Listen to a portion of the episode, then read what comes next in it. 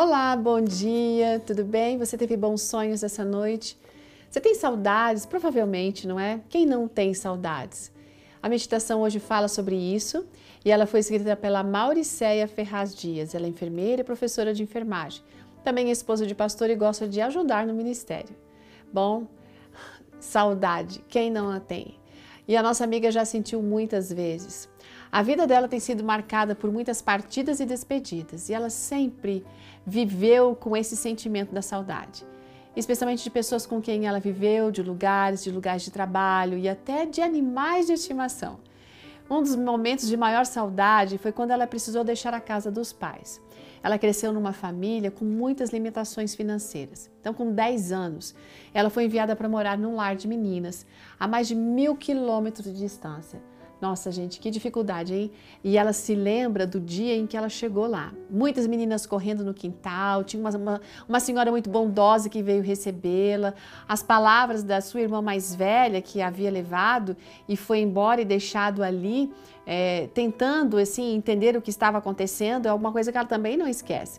E foi a noite em que ela mais sentiu a saudade em toda a sua vida. Ela chorou muito naquele quarto escuro, né? Porque ela não podia ver ninguém. Ela sentia saudades do pai, da mãe, dos irmãos, dos seus poucos brinquedos. E naquele lugar ela viveu durante seis anos e teve que aprender a conviver com a saudade.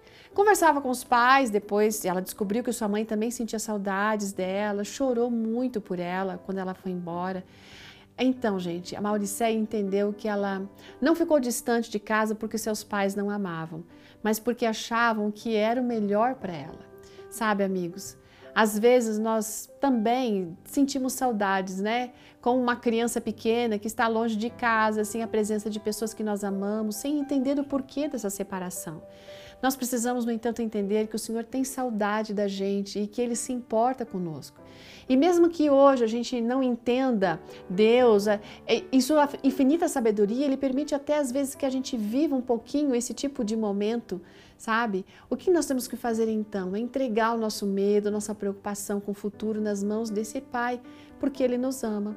A Bíblia tem um texto muito bonito que diz assim: Acaso pode uma mulher se esquecer do seu filho que ainda ama? De sorte que não se compadeça do filho do seu ventre? Mas ainda que isso viesse a acontecer, olha, o Senhor diz: Eu não me esqueceria de você. Está lá em Isaías 49, 15. Não importa o que esteja passando, o tempo está demorando para Jesus voltar, a gente sabe disso, mas tenhamos a certeza de que ele vai voltar. A saudade no coração dele bate, assim como na nossa, no nosso coração também. E está chegando esse dia de que a gente vai acabar de vez com essa palavra saudade. Um ótimo dia para você e até amanhã.